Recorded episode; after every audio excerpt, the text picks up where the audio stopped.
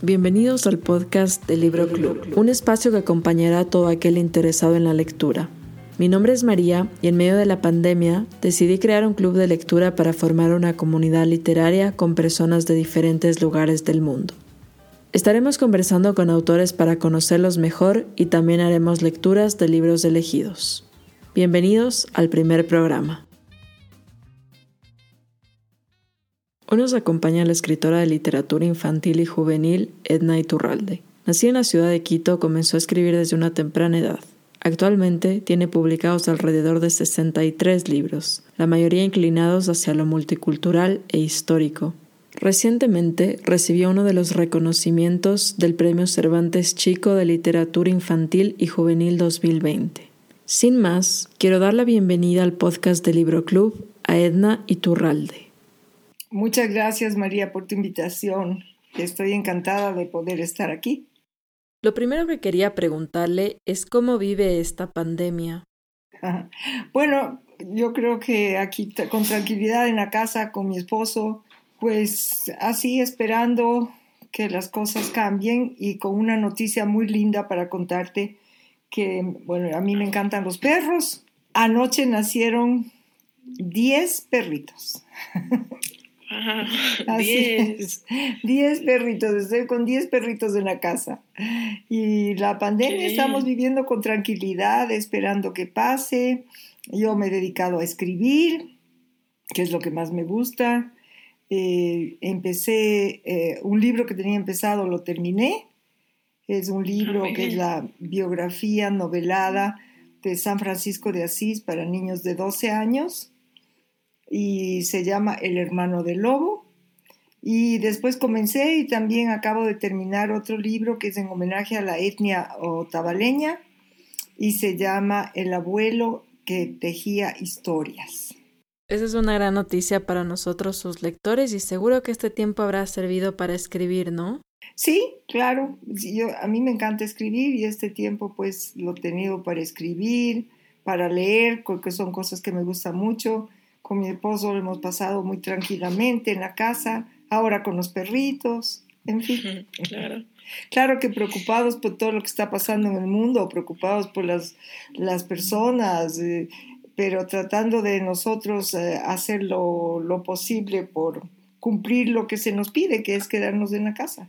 Bueno, y también nos gustaría saber cómo vivió su niñez, vivía en una casa de lectores, bueno, mi niñez, te voy a contar. Mi papá murió cuando yo tenía un año en un accidente de aviación. Mi padre era piloto de la FAE y cuando él murió, él era jefe de decanes de Galo Plaza, cuando Galo Plaza, la primera, cuando fue presidente. Y, y mi mamá, hija única, mis abuelitos vinieron a vivir con nosotros en la casa en la Calama y Almagro, donde ahora es una floristería. Bueno, mi, niñez fue una niñez bastante solitaria porque no tenía, no tenía primitos de la misma edad. Cuando, o sea, mi, primera, mi niñez, cuando fue más pequeña, mis mejores amigos fueron mis perros. Por eso yo quiero tanto a los perros. Y en mi casa se leía mucho. Mi mamá me enseñó el hábito de la lectura, siempre me leía. Mi abuelo me contaba cuentos. Y en la casa había muchos libros, pues había una biblioteca. Entonces yo aprendí a amar a los libros desde muy temprana edad. Qué importante es desarrollar ese hábito desde una temprana edad. Y a medida que crecía, sentía que tomó la decisión correcta al inclinarse por la escritura o le hubiera gustado explorar algo diferente. No, no, no. Me hace reír con esta pregunta porque cuando voy a, con, encuentros con mis lectores, a veces hay niños que me preguntan, si no serías eh, escritora, ¿qué serías? Y la primera vez que me preguntaron yo me quedé pensando y dije, a ver, y no se me ocurrió nada. Entonces ahora cuando me preguntan digo, no me puedo imaginar siquiera no ser escritora. Yo comencé a escribir eh, cuando estaba en quinto grado. Tú dijiste muy bien que comencé a temprana edad. No sé si sabes esta anécdota mía de por qué comencé a escribir en quinto grado. Eh, teníamos que hacer una, obra de teatro, mi paralelo, y no encontramos. Entonces yo escribí esta obra de teatro y yo era una niña muy lectora y entonces nunca había escrito, pero... Y tuve la suerte de que tenía un maestro con un corazón de oro que aceptó que, que hiciéramos, que actuáramos la obra de teatro que yo, que yo escribí. Entonces esto a mí me dio muchos ánimos. Yo, y además que me encantó haber escrito, entonces me di cuenta que me gustaba mucho escribir.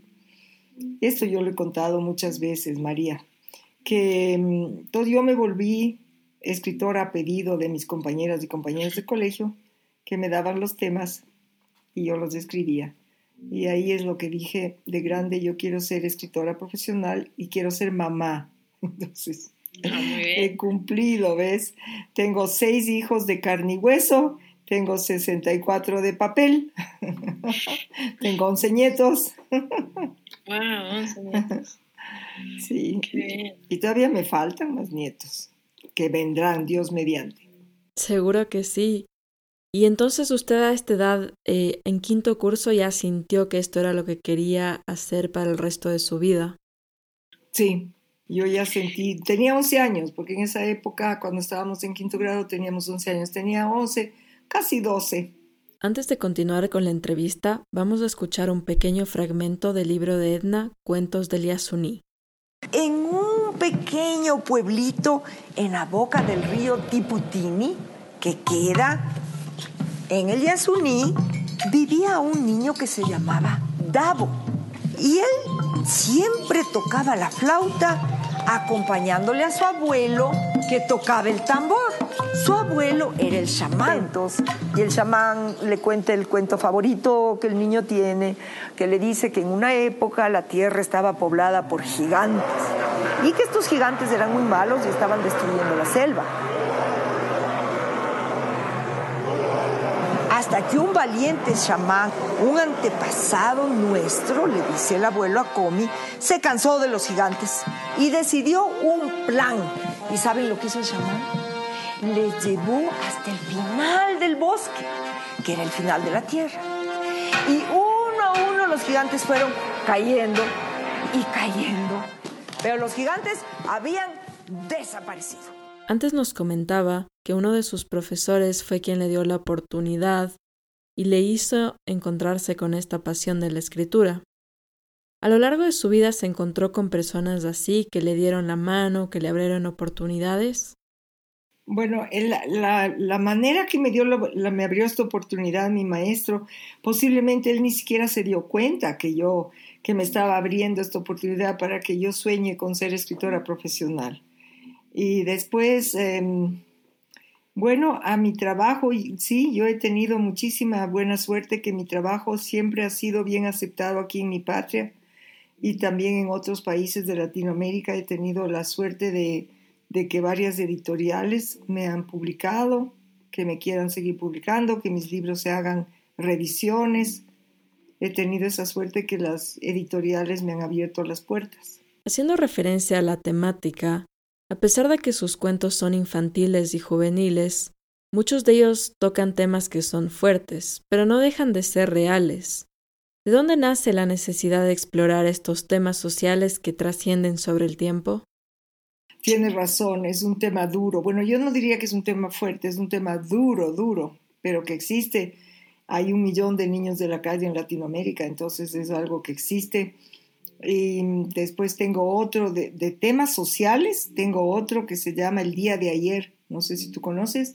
Ese se trata, por ejemplo, de niños con SIDA, que es para, es para jovencitos, es para niños de, bueno, hay niños de 12 años en adelante que lo leen, pero en realidad es para niños de 15 años. Yo escribo desde para niños de 4 hasta niños de 17. Y es un libro que yo creo que no se atreven a escribirlo, pero es, es un libro donde no aparece ninguna escena sexual, está escrito con mucho respeto y es otro tema social importante porque se trata del respeto que se debe tener a las personas. Son estos niños que tienen sida sin que sea su culpa. Y uno de mis últimos libros justamente se llama El puente de los coyotes, que es también un tema social. Es, es un, está escrito como periodista un tema detectivesco periodístico que se llama El puente de los coyotes y trata de los chicos de Centroamérica, los jóvenes de Centroamérica que tienen que huir de sus países eh, por, por culpa de, de los Mara. Entonces, sí, toco todos estos temas. También tengo el problema de los femicidios en Ciudad Juárez, que se llama Las muchachas de la lluvia. También son libros, estos son libros juveniles. Me dices, ¿por qué? ¿Por qué toco? Porque mira, en estos temas sociales, tanto como en los ecológicos, tanto como en los multiculturales, yo quiero ser un puente de, eh, donde, se puede, donde puede existir la empatía, donde se puede conocer estos problemas y se puede sentir empatía por estas personas, por estos problemas, por los sucesos en el mundo. Los temas etnohistóricos también yo quiero ser igualmente un puente de empatía, de conocimiento entre todos los ecuatorianos, porque todos somos ecuatorianos, pero sí hay diferencias de eh, culturas ancestrales que se debe conocer y que se las debe respetar. Y si quieres te cuento por qué comencé yo con el tema de etnohistoria narrativa. Sí. Mira, la UNICEF a mí me había encargado hace como, que será ya casi 30 años, me había encargado de escribir unos libros con cuentos de valores para los niños. Son tres tomos que se llaman Ser y Compartir. En total hay 60 cuentos. Son cuentos en los que se cuenta con, con gusto, con simpatía para enseñar a los niños valores. Por ejemplo, el, el valor de la puntualidad. Hay un país tan impuntual, tan impuntual, ¿cuál será? que las... que las horas de los relojes se enferman y se caen. Y entonces, bueno, es todo por el estilo, así, son, son cuentos así. Pero para escribir estos cuentos, yo no podía hacerlo sin hacer una investigación. A mí me gusta mucho investigar. Y yo abrí por mi cuenta 14 lugares de investigación en distintos lugares de nuestro país y hablé con todo el mundo que podía, de diferentes edades, diferentes clases económicas, clases sociales, eh, diferentes géneros, en, fin. Y llegué a una conclusión que en el Ecuador nos hacía falta dos valores. Bueno, ahora te diría tres valores, pero en esa época dos valores. El uno de identidad nacional y el otro de autoestima, que van de la mano. Porque si tú no sabes quién eres, ni de dónde vienes, ni quiénes son tus otros hermanos ecuatorianos, ¿cómo vas a tener una estima? Porque no se estima, no se quiere, no se respeta lo que no se conoce. Claro que ahora yo diría que hay que hacer hincapié en el valor de la honestidad, de la honradez, por todos los hechos que hemos vivido y que estamos viviendo y constatando. Al comienzo de esta pregunta, Edna hace referencia a su libro Lágrimas de Ángeles, una historia de los niños de la calle. Un niño campesino llega a la ciudad en circunstancias difíciles. Su padre ha migrado a otro país ante la dificultad de sostener económicamente a su familia. Junto a otros niños que habitan en la calle, luchará para sobrevivir en una sociedad indiferente. Partiendo de eso, varios de sus libros tocan una temática histórica. Sus libros hacen referencia a personajes como Simón Bolívar, Osvaldo Guayasamín, Sor Juana Inés de la Cruz, ¿Usted cree que es importante contarles estas historias a los niños? Sí, justamente por eso lo, escribí, porque mm, yo escogí un artista, entonces Osvaldo Guayasamín, la, Simón Bolívar era muy importante hacer una biografía para mí, porque a Simón Bolívar le utilizan de mil maneras, le utilizan. Entonces yo quería y quiero, pues ya es mi deseo, tener esto muy claro, ¿no? Y ahora al momento, eh, ah, bueno, y no sé si tú sabes que también escribí para niños pequeños una biografía de, Cervantes, de Miguel de Cervantes, y está contada por, está contada por Don Quijote de la Mancha.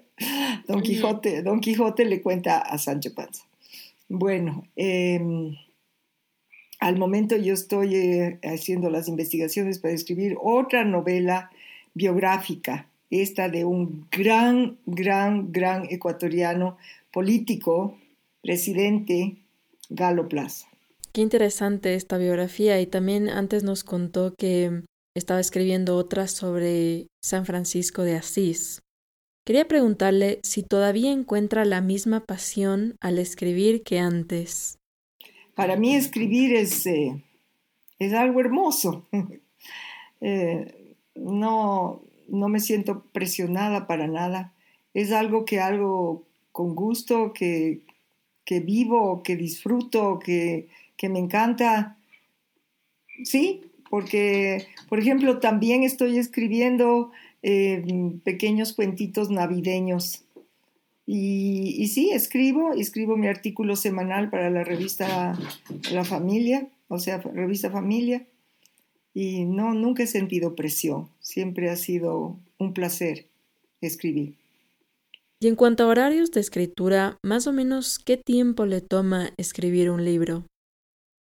Bueno, eso depende del libro, porque si, si son los libros para los niños más chiquitos, los libros que se llama libro álbum, tú sabes que se llaman así, son esos libros que tienen dibujos muy grandes y poco texto, se llaman libro álbum.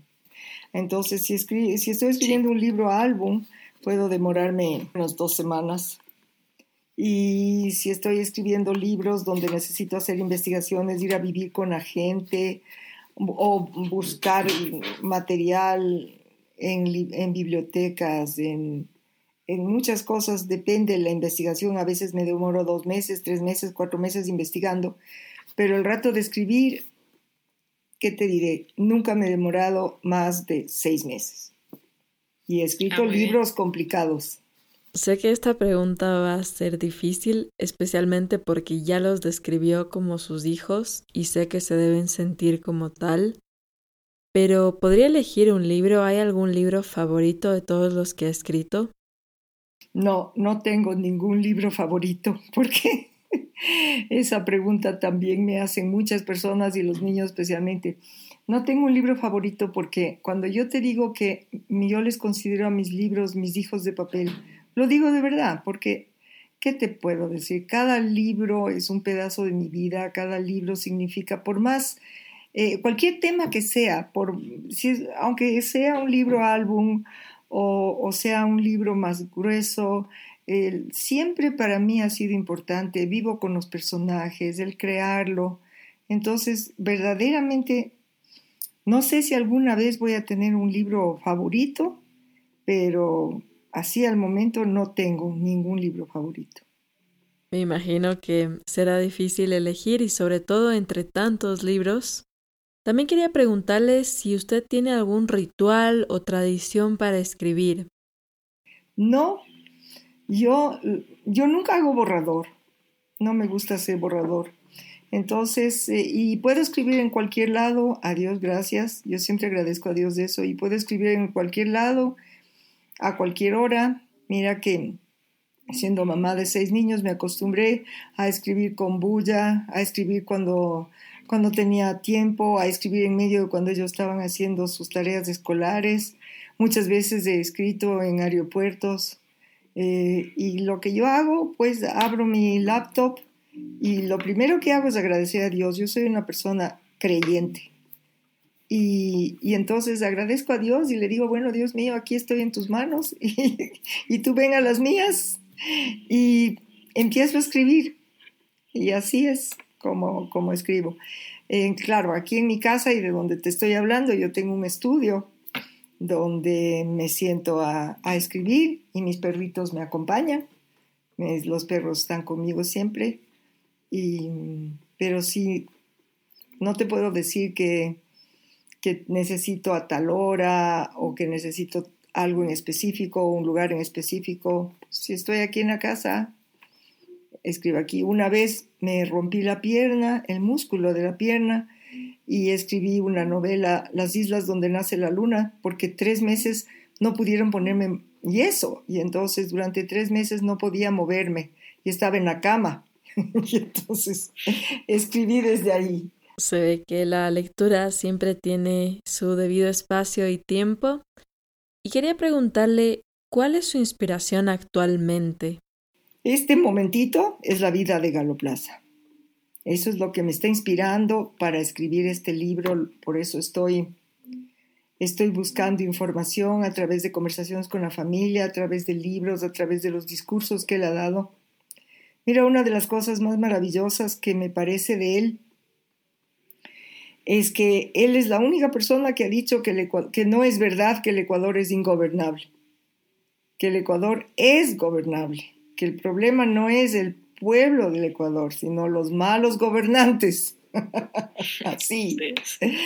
Entonces estoy muy entusiasmada de, continuar con estos, estas investigaciones para después ya plasmarlas en un libro. Y bueno, ahora vamos a dar paso a nuestra otra sección que es preguntas de los lectores.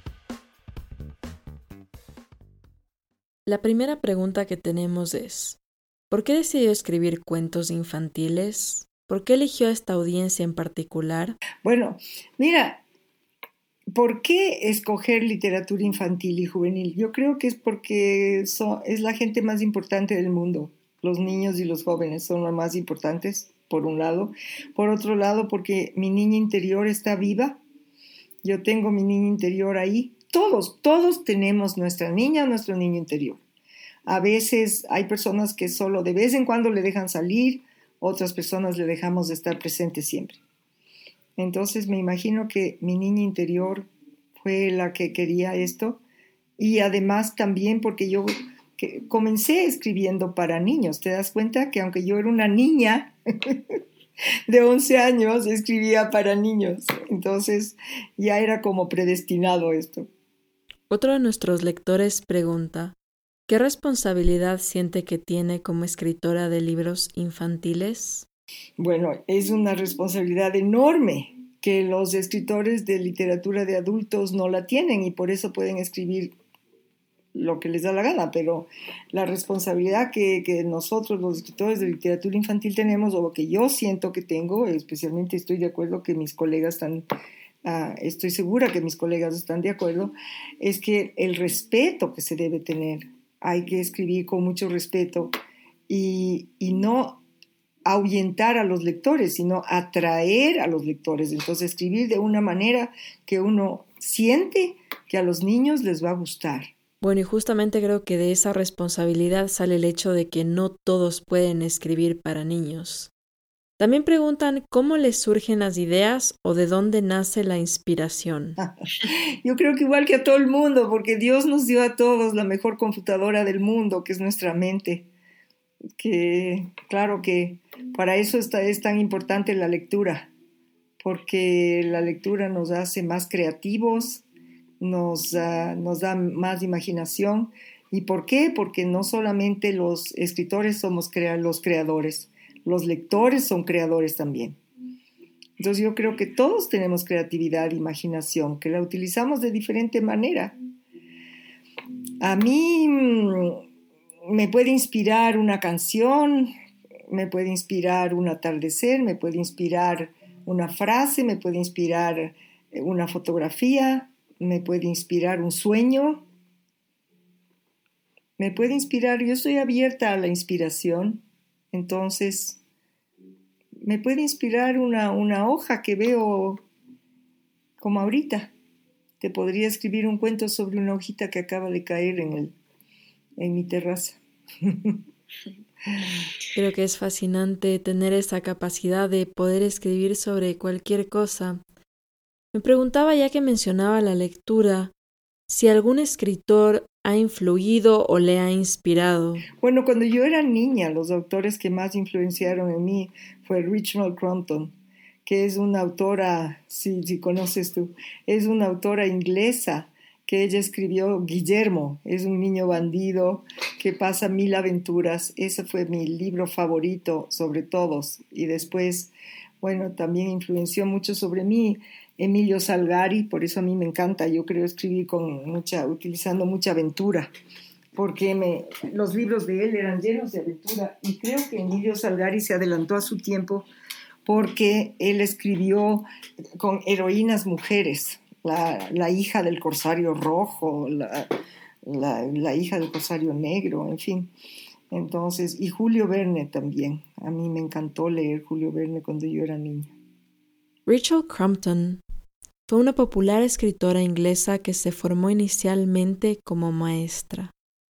Más tarde se hizo conocida por su serie de libros Just William, en donde destaca las travesuras de William. Emilio Salgari fue un escritor marino y periodista italiano. La mayoría de sus novelas se basaban en aventuras, ambientadas en los más variados lugares. Julio Verne fue un escritor, poeta y dramaturgo francés, célebre por sus novelas de aventuras, conocido por La Vuelta al Mundo en 80 días, El viaje al centro de la Tierra, 20.000 leguas de viaje submarino, entre otras. Siguiendo un poco eso, me pregunto, ¿sigue leyendo cuentos infantiles? Es muy pocas veces leo cuentos infantiles, muy pocas veces, porque a mí me da un poco de miedo. A veces la, mente puede ser, eh, em, ¿cómo te puedo decir? Puede inspirarte en algo que alguien ya escribió y tú no te acuerdas y puedes utilizar eso.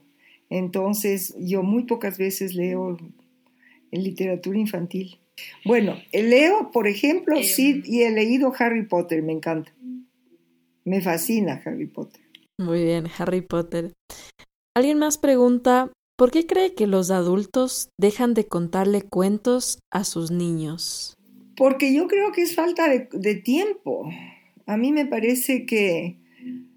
A mí me da mucha pena, ¿sabes? Y yo me pongo en el lugar de, padres jóvenes que tienen que trabajar todo el día y que llegan a la casa cansados. Y, y bueno, pues un poco complicado la falta de tiempo, pero yo no puedo, yo no puedo juzgar sobre esto, solamente quisiera que, que sí les contaran, que les leyeran, que es tan importante que los padres lean, pero es mucho más fácil, desgraciadamente es mucho más fácil y sin juzgar a nadie, pero es mucho más fácil dejar que los niños vean, eh, que utilicen siempre los cuentos en imagen. Entonces, más fácil que, tomen un, ah, un, teléfono celular o la computadora o la televisión. Y entonces es mucho más fácil que sentarse con un libro para leerles a los niños. Yo siempre les recomiendo a los papás, y valga la oportunidad, ahora tú tienes un club de lectura, o sea que son, son mamás y no sé si hay papás también, pero lectores yo les recomiendo que les lean a los niños, pero se, me van a decir, ay, pero es que a mi hijo, a mi hija no le gusta la lectura. Bueno, entonces yo les pregunto siempre, ¿y ustedes tienen libros infantiles en la casa? ¿Tienen libros para sus niños? Entonces, no, porque no le gusta, pero no, pues hay que comenzar por, por eso, porque la lectura es un hábito. Si no les leyeron a sus hijos cuando eran bien chiquitos, encuentren ahora un ratito de tiempo para darles el hábito de la lectura leyéndoles, eh, aunque sea un poquito cada noche, antes de irse a dormir, por ejemplo. Así es, la lectura es algo que se debe inculcar desde una temprana edad.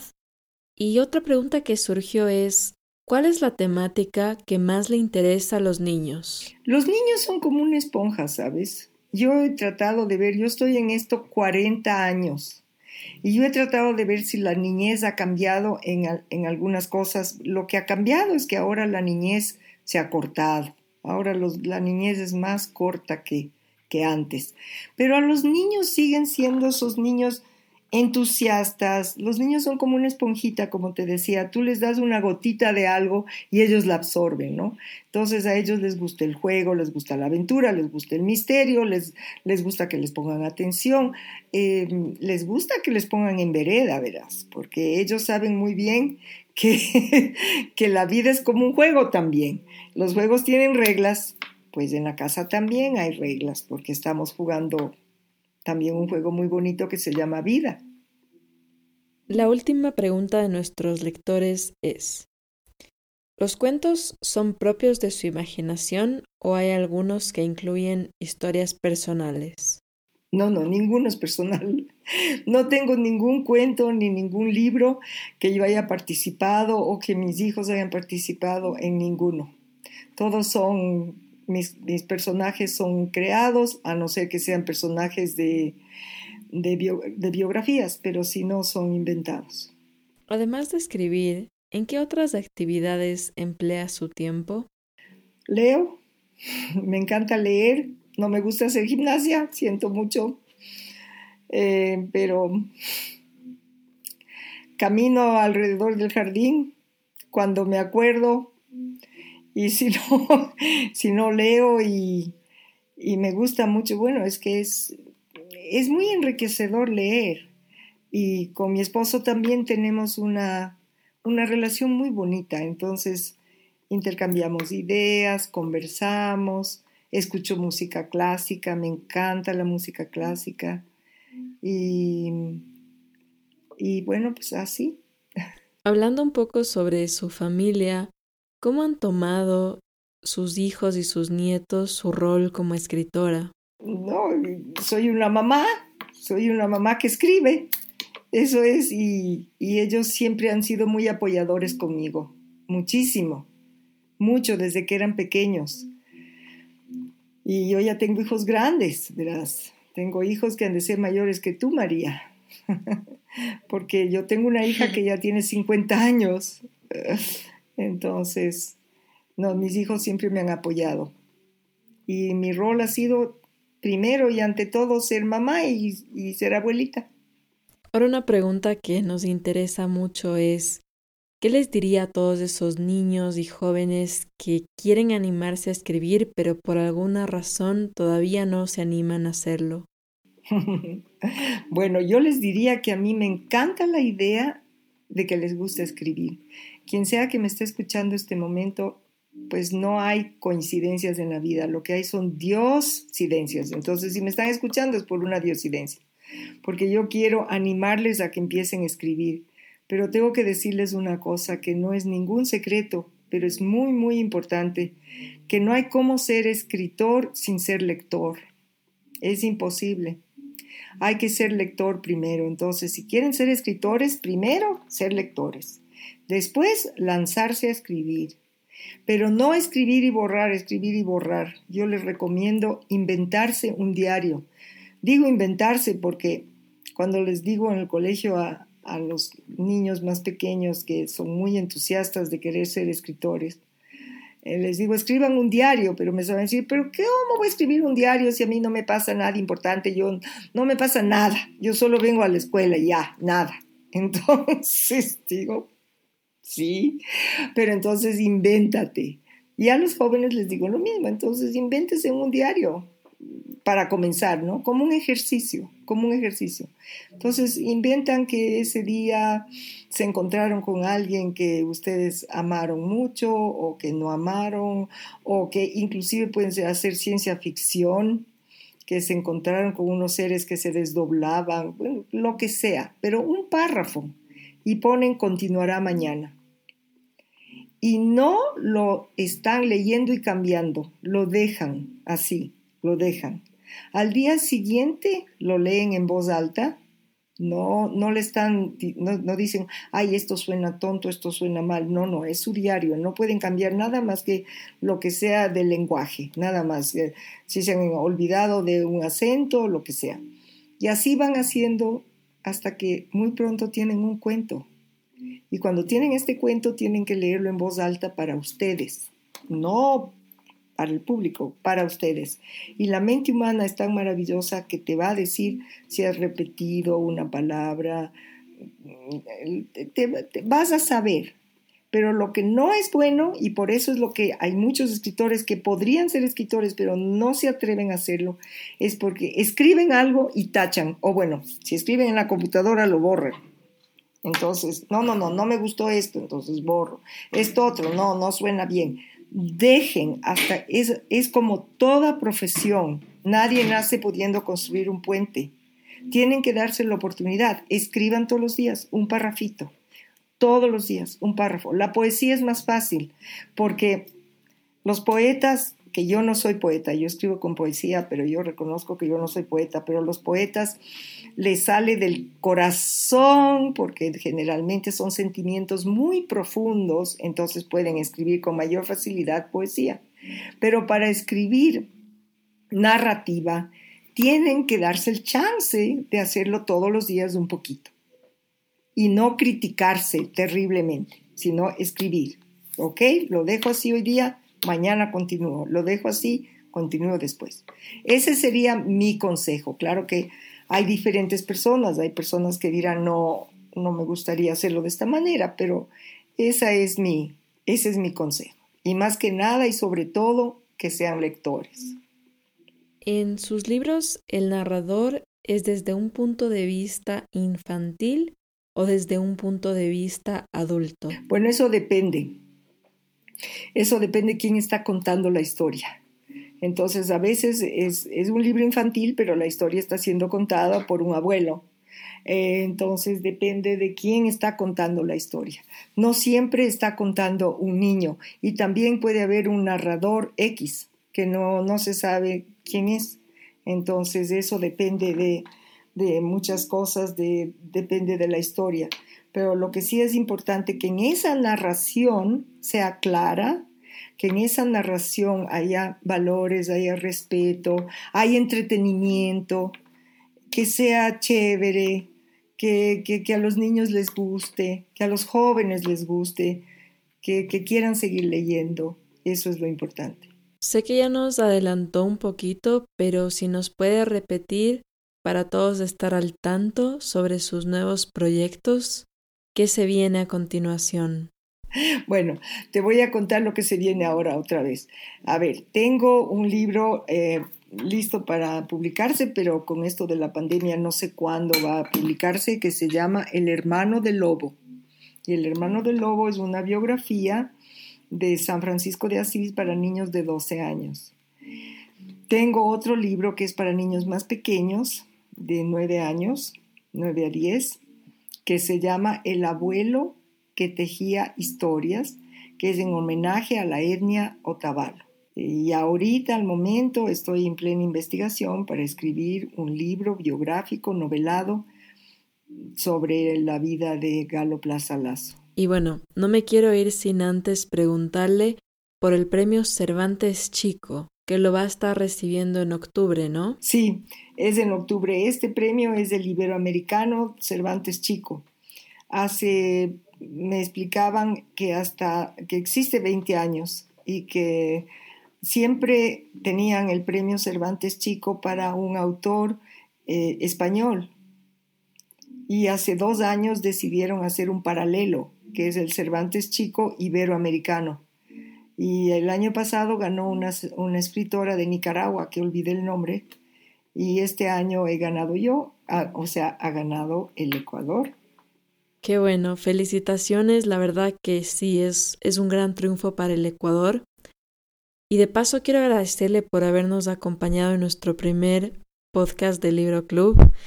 En lo personal soy una gran admiradora, así que me voy muy feliz y mm, sé que los lectores también le agradecerán muchísimo por, por haber estado aquí. Yo te agradezco muchísimo y te voy a recomendar.